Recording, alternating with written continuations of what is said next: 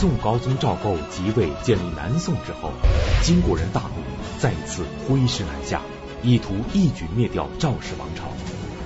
面对来势汹汹的金军，赵构不顾大将宗泽的极力反对，一味南逃，整个中原全部沦陷于金人之手。而宋高宗赵构则从此开始了长达十余年的逃亡生涯，所以在历史上留下了逃跑皇帝的恶名。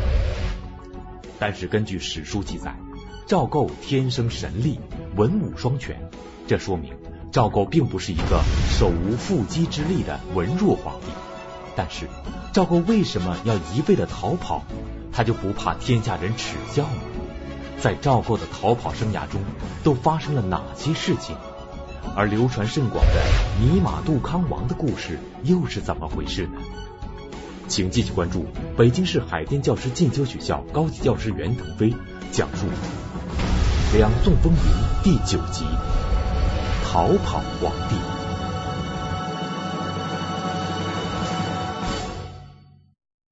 中国古代啊，大凡这些个开国的帝王身上呢，都有一些个这个传奇的故事。当然，这些个传奇故事呢，肯定都是这个后人啊，这种呃穿凿附会啊。编纂出来的。那么赵构身上呢，也有这样的一个故事，这就是咱们说过的那个泥马杜康王的故事。就这么一个简单的事儿呢，简单的故事呢，还有两个不同的版本啊。说这泥马杜康王是怎么回事呢？一种说法啊，说这个赵构呢，他当年被金军压着北上，他不去做人质嘛，所以被金营压着北上。然后行至磁州，他逃脱了，趁金兵看管不严逃脱了。逃脱了呢，就到了这个一座小庙啊，去这个投宿，住在这个小庙里。结果他在这个小庙里投宿的时候呢，他睡觉的时候就梦见神人告诉他，就神仙给他托梦说金兵将至。他听完了之后呢，马上就惊醒了。惊醒了之后呢，就赶紧起来，就冲到这个院子里。看到院子里呢，有一有一匹马，就翻身上马就开始跑，然后就跑过了黄河，一一口气儿就跑过了黄河。等这个过了黄河之后，赵构下了马一看，这个马是泥塑的马啊，就当时可能是呃受了这个什么什么先例的这种指点呢，一下这个这个马活了，把它驮过黄河。然后这个马是个泥塑的马。这是一个版本，当然这个版本的这个传说呢，我们应该通过前几讲，大家应该能明白，这可能就是呃不太符合实际的情况，因为我们知道赵构他去金营是因为他被金国统帅怀疑不是王爷，而是大将之子，所以关了他几十天之后把他放回来了，而是由他的这个五哥肃王赵舒代替他去这个金营做人质。第二个版本的故事呢，就说这个赵构啊，从呃南京应天府，就是今天的河南商丘，到了扬州。到了扬州之后呢，也是金军要进攻扬州。进攻扬州呢，这个赵构听说这件事之后，就也就仓皇出逃。他这一次出逃呢，是呃到一个神庙里边，也是到一个神祠里边，看到了一匹马，然后翻身上马，上了马之后呢，一口气就跑。这个次就这个马就更厉害了。上次那个传说那泥马是跑过黄河，这个马是驮他过了长江。过了长江一看，马是泥的啊，马是泥的。所以就是说，这个赵构受命于天，有神仙相助，泥马都能带他过黄河、过长江。中国最大的这两条河，泥的马都能过去。所以这个就是这个南宋的民间也好，还是史官也好，或者什么人出于什么目的编出这个故事，就是说呢，赵构这个政权啊，受命于天。它是有正统性的。那么这两个版本的故事，可能这第二个版本的故事啊，更接近于真实。但是驮赵构过江的马肯定不是泥马。泥马杜康王当然只是一个民间传说，但是也可以看出来，赵构只要得知金军南下的消息，第一个反应就是仓皇出逃，所以在历史上留下了逃跑皇帝的恶名。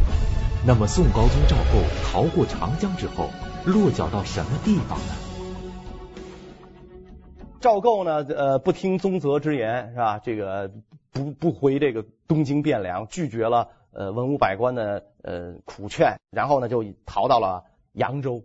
那么扬州这个地方呢，这古称繁华。从隋朝大运河开凿以后啊，古称繁华。在唐朝的时候呢，可以讲是这个全国最大的工商业城市，它的地位甚至超过了呃长安和洛阳，所以非常繁华。我们看这个唐诗里边有很多这个就写到扬州的这个诗句是吧？烟花三月下扬州。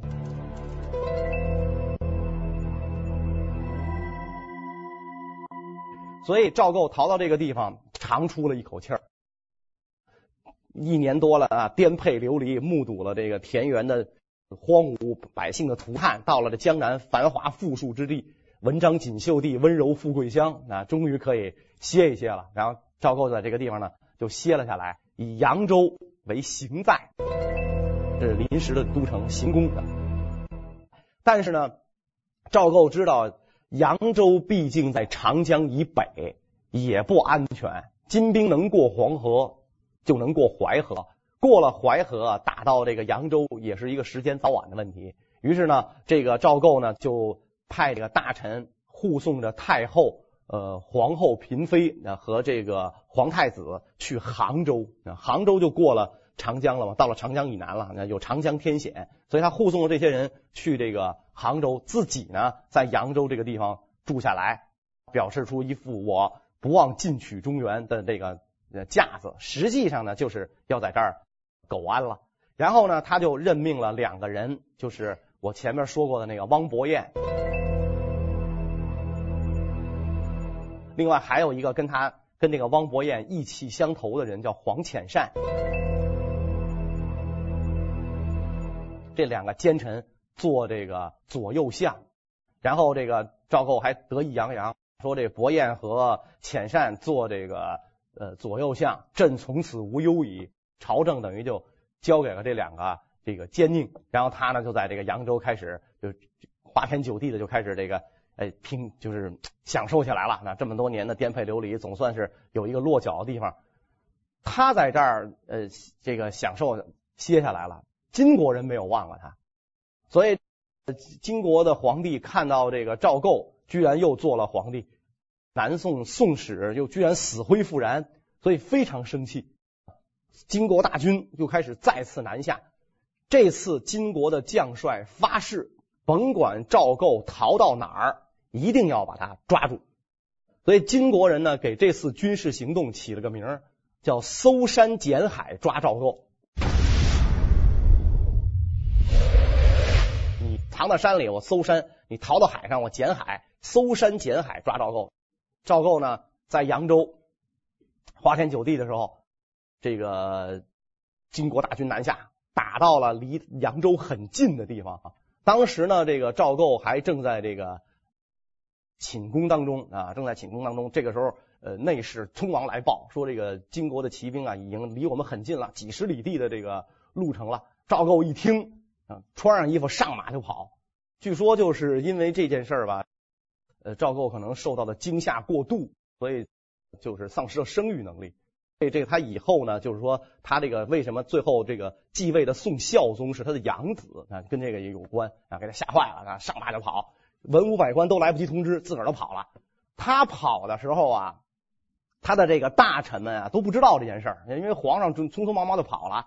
这个那两个丞呃丞相，就说那两个奸相汪伯彦和这个黄潜善，当时呢是正在寺庙里啊听和尚讲经，刚开法会，开完法会之后呢，就回到这个衙门里边饮宴，那他们在这个吃饭啊开宴会，非常高兴啊，正在喝的高兴的时候，这个大臣来报说，你们怎么还跟这儿待着？皇上都跑了，说这金国人马上就要来了，这两个。奸相一听啊，放下酒杯也是上马就跑，这个扬州城就乱了套了。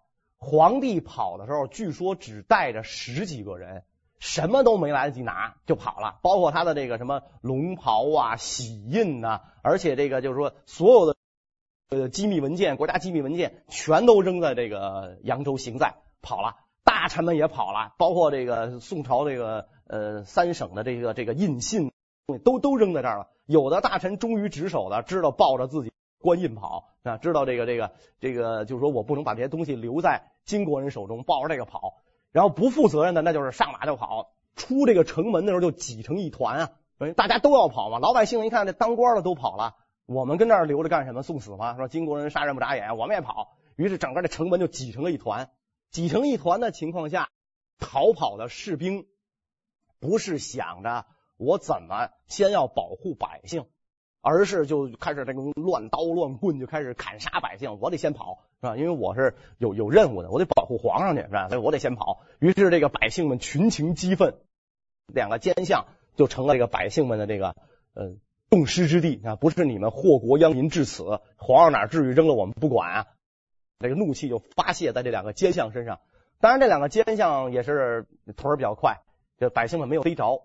但是一个别的大臣，别的大臣姓黄。这个人倒了霉了，他这个出城急着走，百姓堵住路了，堵住路了，然后他的这个家人啊，或者他的随员就上去就驱赶百姓，躲开，躲开，躲开，快快躲开，告告诉百姓们躲开，说这是黄老爷。老百姓一听黄老爷，这就麻烦了，这一定是那个奸相黄潜善。于是大家一拥而上，拳打脚踢，刀枪棍棒，这位姓黄的大臣就做了替死鬼，又是被这个老百姓给就活活打死了，活活打死了。赵构。逃的仓皇到什么程度呢？就是他这个从扬州出逃啊，这个忙到什么程度呢？天子的仪仗、冠冕全都扔到了扬州，做了金国的战利品，甚至于啊，从东京汴梁请来的太祖皇帝的神位也都被人缴获了，都被金国人给缴获了。所以他就这样狼狈不堪的一口气逃过了长江，逃过长江。就直奔杭州而去。面对金军的不断进攻，赵构又从扬州逃到了杭州。在这里，赵构又过上了一段安定的日子。南宋君臣沉溺于江南的歌舞升平之中，完全忘记了北宋亡国之耻。但是，宋高宗赵构在杭州能够安享几天太平日子呢？一心要灭掉赵氏王朝的金军，会善罢甘休吗？到了这个杭州这个地方啊，这个赵构听说这个杭州有一个郊区县啊，有一个郊县叫仁和县。赵构特别高兴，这个地方好，我就要在这个地方待着了。这个地方为什么好呢？啊，这仁和县为什么好呢？他说，当年太祖皇帝在陈桥驿登基，太祖皇帝陈桥兵变嘛，在陈桥驿登基，就是从仁和门。进的东京汴梁，所以你看，我现在又到了仁和县，那这时候说明这太祖皇帝神灵保佑啊啊！他也 不想想，你都把太祖皇帝的神主都扔给扔给金国人了，他能保佑你这不孝子孙吗？啊，这说明这是太祖皇帝神灵保佑，说明我正统，我跟太祖一样，他进仁和门，我到仁和县，我们这大宋中兴有日啊！于是，呃，赵构呢就在杭州就住了下来啊，因为这个毕竟有长江之险。金国人一时半会儿到不了，于是呢，他就在杭州就住下了。他住下之后，这个也是觉得这个汪伯彦和这黄潜善这两个人啊，是确实是名声太臭，而且他也是就觉得这两个人呢误国啊，他觉得这两个人误国。他为什么觉得这两个人误国呢？赵构啊，并不是说我一定要像用李纲、宗泽这样的大臣，这俩人整天要我收复失地。要我这个迎回二圣，这俩人我讨厌啊，我讨厌。我呢用这个汪伯彦和黄潜善，他们呢老捡我爱听的说，劝我做这个太平天子，劝我这个这个呃娱乐一下。哎呦，这这种话我爱听，我要用他们。问题是，你俩不能骗我呀！你们俩整告整天告诉我天下无事，天下无事，您放心，金国人不来没没问题啊。按照我们说的，咱起和，金国人会同意的啊。你你老骗我。你这一骗我，结果我就真以为天下无事，结果造成了金国大军南下，造成了有扬州的这个仓皇逃跑。于是这个赵构呢就把这两个奸相罢了，任命朱胜非为宰相，王渊做这个枢密使兼御营都统制。然后呢，他就在这个杭州这个地方呢就驻�毙了下来啊。但是他没有想到的是，他。在杭州住下来了，金国人可并没有放下放了他，金国大军就开始迅速的这个南下。金军南下的时候，北宋就是南宋的这个官兵啊，大多这个城市都是不战而降，望风而降。呃，当时的这个金军统帅是完颜宗翰，他呢领军南下的时候呢，他率领主力部队，然后呢，他派了自己手下一个大将，这个大将是日后赫赫有名的这个金国名将，就是我们听评书、听那个什么《岳飞传》里边讲的那个金兀术。呃，兀术也是女女真语，啊他的这个。呃，汉语的名字叫完颜宗弼，他呢率领五千轻骑，就五千轻骑追击赵构，一直就这个追着赵构，纵横长江以北，如入无人之境。只有五千多名骑兵，如入无人之境。当时，呃，南宋是可以讲是降官如潮，这个降兵如毛，那纷纷向这个。金军投降，金军所到之处看到的基本上就是空空的这个城城门，城门洞开，要么呢就是呃金这个宋朝的士兵啊，呃官员啊就跪在地上，啊举着降书顺表跪在地上，要么呢就是连就是基本上你看到宋朝兵的话，恐怕只能看到是他的背影，你永远见不着他正面，因为他一直在跑啊，包括这个皇帝也是，他一直在跑。赵构面对金军的不断南侵，只会一路南逃。过着从北到南颠沛流离的逃亡生活，而地方上的官员士兵面对金军铁骑，不是投降就是逃跑，整个南宋王朝显得是这样的软弱和无能。那么，难道整个王朝就没有一个人挺身而出、奋起反抗的吗？但是也有很多忠义之士奋起抵抗。其中有一个呃特别这个感人的故事啊，就是说这个当这个金国人打下一座这个城市的时候，那攻攻占了一个州城，这个守将呢就投降了。守将投降之后，这个金将就领着金兵入城。当然，那个金兵的人数啊可能也非常少，我估计也就是个千把来人啊，就领着这个入城。结果走到这个就一入城啊，走到这个呃道边上。一个叫唐琪的卫士，突然从怀中掏出一块巨石，就投掷这个金将。那当然是一掷不中了。然后马上这个金兵上来就把这唐琪就抓起来了，刀架他脖子上给抓起来了。然后这个就审问他。金将呢，金朝的这个将领啊，觉得非常奇怪，说你们主帅都投降了。你不过是一个小小的卫士，你为什么反抗啊？而且你为什么这么愚蠢，拿石头砸我？你就甭说你砸得着我砸不着我，你就砸着我，我能怎么着啊？是吧？你还能给我砸死吗？是吧？而且我这儿这上千名士兵，啊，你这不是很危险的事儿？你为什么要做这种事儿？这个这个人就义正辞严的回答说：“我虽然只是一个小小的卫士，但我上知忠义啊！我生为宋臣，死作宋鬼。”然后这个金将一听这话呢，也非常感动，就跟这个投降的宋将说：“说你看你是一城主帅，你的这个气节还不如你手下这个卫士。”然后那主帅听完就非常惭愧，就不好意思，那非常惭愧。然后这个时候这卫士呢就转过身来，就跟这个主将说：“说你看我一个月的俸禄就一担米，啊，我一个月的俸禄就一担米，我都知道以死报国。说你世受皇恩，高官厚禄。”结果这个金军南下，开城投降。你将来死了之后啊，你百年之后，黄泉路上，你有何面目见列祖列宗于九泉之下？这个、呃、宋将呢，就简直就惭愧的，就恨不得就是地上裂个缝，我就我就钻进去就完了。然后这个金朝大将很很很感叹：哎呀，义士，你真是义士，你你愿意不愿意投降？嗯，绝不降，宁死不降啊！金将说：那就成全他吧，嗯，把他杀了吧，啊。卫士唐琦慷慨殉难，金将叹息不已，然后领着人马就继续去追这个赵构。就在金军步步紧逼、宋军节节败退的情况下，仍不乏一些忠义之士不顾自身安危奋起反抗。而赵构面对不断南下的金军，只会逃跑，难道他就不怕天下耻笑吗？他有一套自己的理论呢。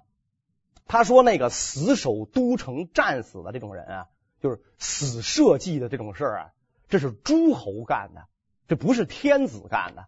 为什么要诸侯干死社稷这种事呢？因为这个你诸侯国小啊，你过去那春秋战国的诸侯国小啊，你没地儿跑啊，你不死怎么办啊？所以你可以死社稷。天子我地儿这么大，我到哪儿我不能这个另另另立重整旗鼓，卷土重来啊？所以我绝不干这种蠢事。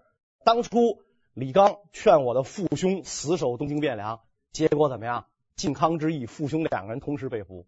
如果要逃出来呢？那可能这个就是这个这个北宋就就不至于灭亡。他说这种话的时候，他也就也不觉得觉得愧疚，是吧？父兄要逃出来有你的事吗？啊，他也不觉得愧疚。所以我绝对不能干这种事，我就继续跑。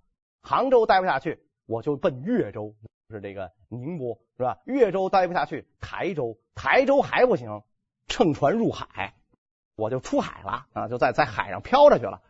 所以这个金国大军一路南下，高宗皇帝就一路飞奔。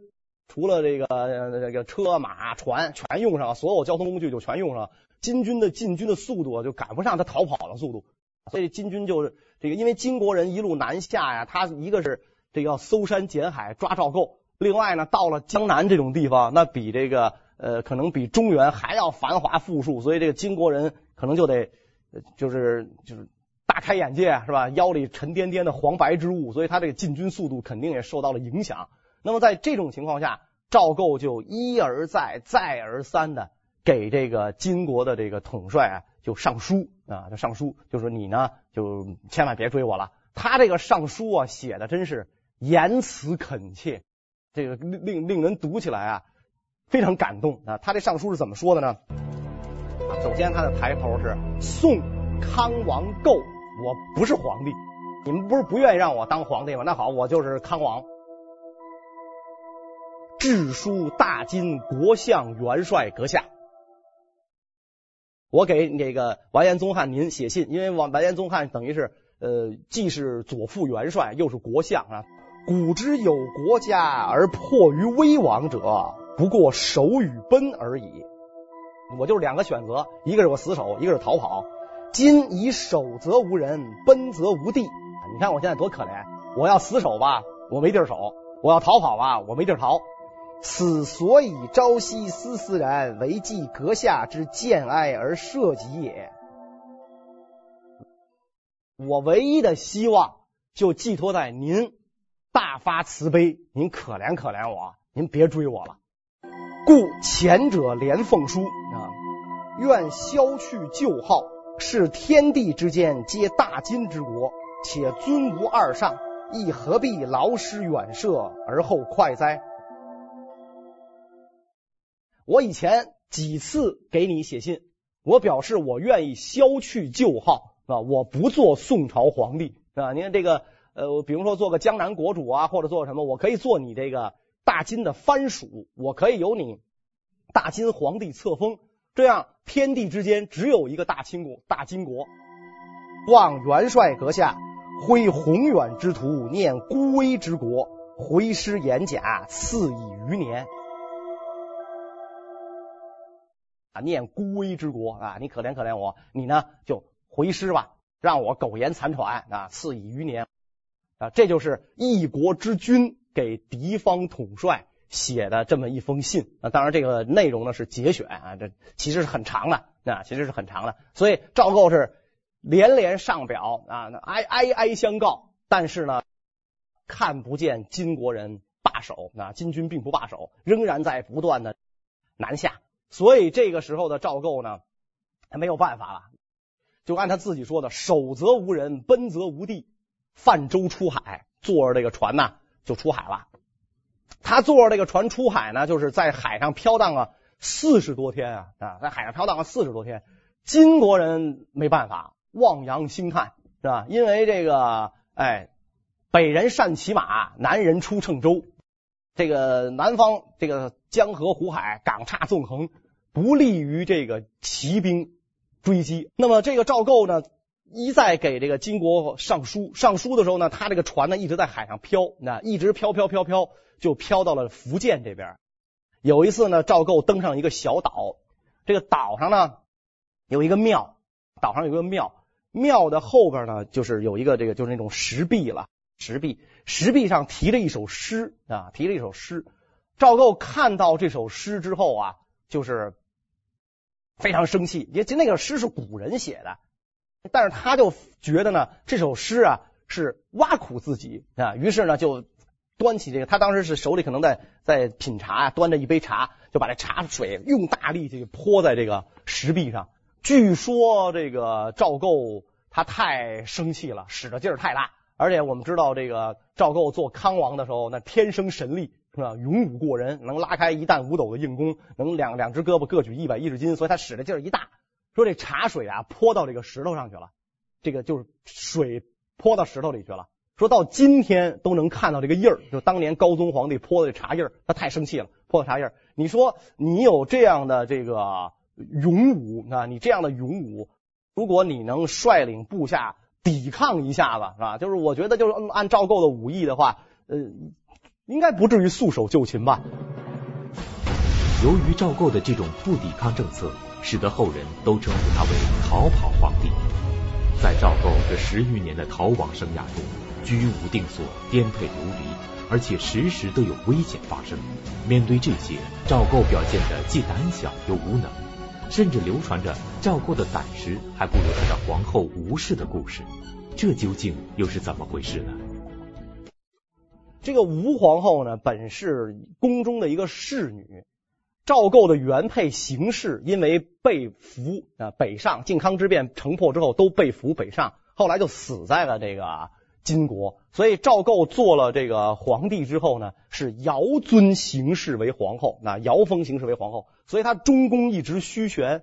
他跟这个邢皇后呢感情也很好，因为小两口结婚不到一年就分别了，是吧？因为他就出使金营，后来他就被呃在第二次出使谈判，他就不再回来了，不再回来了呢。后来他不就这留在外地，他就做了皇帝了。结果他的这个夫人邢氏呢是留在东京汴梁城，城破之后就被这个金兵给俘虏了。后来就是在北国呢，肯定也受尽侮辱，最后就去就是去世了。所以他跟这个邢氏的这个感情呢非常好，非常好，所以他这个。当年他从扬州出逃的时候，连祖宗的这个神主牌位都扔掉了，但是他不忘抱着一个这个小金盒跑。这小金盒里边呢，就是这个他出使的时候跟这个邢皇，当时还不能叫邢皇后了，就跟邢氏分别。邢氏把自己的耳环摘下来送给这个呃赵构，说以后大王见此环就如见妾身，所以他一直留着这个耳环啊。这个人还是很很重感情的，他抱着这个跑了。所以邢氏是遥尊为皇后。吴氏呢，是后来当这个赵构啊，确切的知道了邢氏的死讯之后，才把他立为皇后。这个吴氏是将门之后，他父亲是个武将，所以这个人很有胆识。在赵构逃跑的过程当中，吴氏一直是身着戎装，佩戴弓箭，保护着这个赵构，等于就是这个女中丈夫花木兰了，等于是是吧？保护了赵构。其实按按照这个，就是甭管这个呃吴氏他怎么是呃。将门之女啊，我估计他要论武艺，那跟赵构是没法比的。但是现在就赵构原来那么一个文武全才、有胆有识的人，经过这个靖康之变之后，就给吓成这样。那一遇到警报，上马就逃，哪怕正吃着吃饭，扔筷子上马就跑啊。然后这个谁都不通知，上马就跑。然后这个内侍啊、文武百官啊、皇后嫔妃就得跟着他跑，那就得跟着他跑。所以这个有一次。这个当他们驾着一艘小船准备出海的时候，这个时候乱兵赶到了这个呃岸边，因为大大家都要逃命嘛，所以这个乱兵就乱兵就赶到了这个岸边，乱兵就要抢这个小船，是吧？抢这个小船。那么这个呃当时的这个御林军可能我估计也都逃散的差不多了，这皇帝身边就只有几个内侍啊，只有几个内侍，然后这些人就拦阻不住，眼瞅这个乱兵啊就要冲上这个船来的时候，赵构是在船舱里发抖。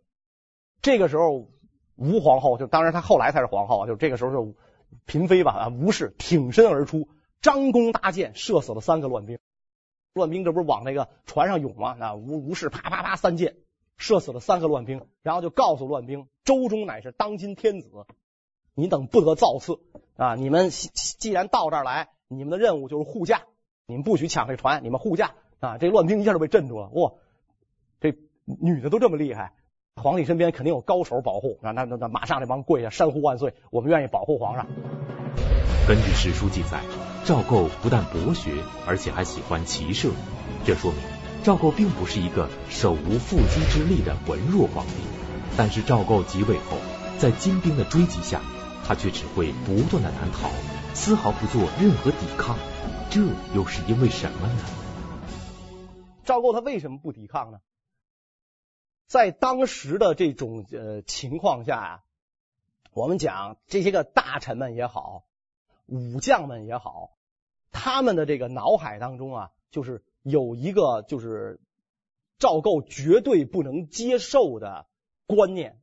什么观念？赵构不能接受呢？就又回到咱们反复强调赵构那个心结上，就是你们认为我来路不正，我的法统不正。啊，所以这个是赵构他内心啊，就是绝对就是永远的痛，绝对是不能够这个给他呃揭开的，绝对不能够给他揭开的。所以我们看后来啊，岳飞也好，这些人所有的悲剧的起源是从这个地方起源的。为什么主和派能够受到高宗皇帝的重用？你甭管是一开始了。这个汪伯言、黄潜善这些人，还是后来的这些主和派，为什么能够受到皇帝的重用？就这些人明白一点：我效忠的主子是谁？是吧？我效忠的主子是谁？是当今天子。现在谁是皇帝？赵构是皇帝，他不是康王，他是皇帝。我效忠他，我不是这个效忠那个在北国那种地的徽宗和钦宗。而主和派的这个主战派的大臣们呢，他就是没明白这一点，就是你没号准皇上的脉，你没明白这一点，你整天喊着这个收复中原、迎回二圣，且不说现实不现实，即便是现实，即便是现实，在这个赵构的眼里，就是你们不拿我当回事儿，你们不拿我当回事儿，我是绝不会听从你们的意见的。赵构啊，咱们咱们说过，他的出身是那样的一种出身，母亲那么不受宠，他自己是金军南下打到汴梁的时候，被大哥当做敢死队队长啊，当然是他自己主动请缨去的，可是他不这么去也没办法，我怎么样能引起父兄的重视？我是这样去的，一次不行，两次是吧？两次都就就这种敢死队的差事都落在他身上，然后因祸得福，好不容易我熬到今天这个位置。那好不容易我熬到今天，轮到我发号施令了，我是绝不会忘记当年那一幕一幕的。所以你让我为了他们俩啊，我这个只会画画的这个父亲和懦弱无能、只会哭的大哥，让我为他们俩去卖命、去拼命，我绝对不干，我绝对不干。所以这是赵构的这个这个心结在这儿，我绝对不干，我宁可逃。只要我不被金国人逮住，这个人在就什么都在，留得青山在就不怕没柴烧，是吧？我只要不被这个金国人逮住，我就宁可逃。我逃，我有朝一日我有反过手来的时候啊！这是他的一个心结。再有的他的一个心结就是，我们看到了这种情况下，当这个金军南下啊，金军南下，各地纷纷开城投降的情况下，如果抵抗。怎么抵抗？这是一个很现实的问题！如果抵抗，怎么抵抗？其实啊，当时跟随赵构的护驾的军队是很少的，跟随这个赵构护驾军队很少。那些个大将们很多都是在拥兵观望。《孙子兵法》上啊有这么一句话：“避其锋芒，敌军来了，避其锋芒，击其龟惰。”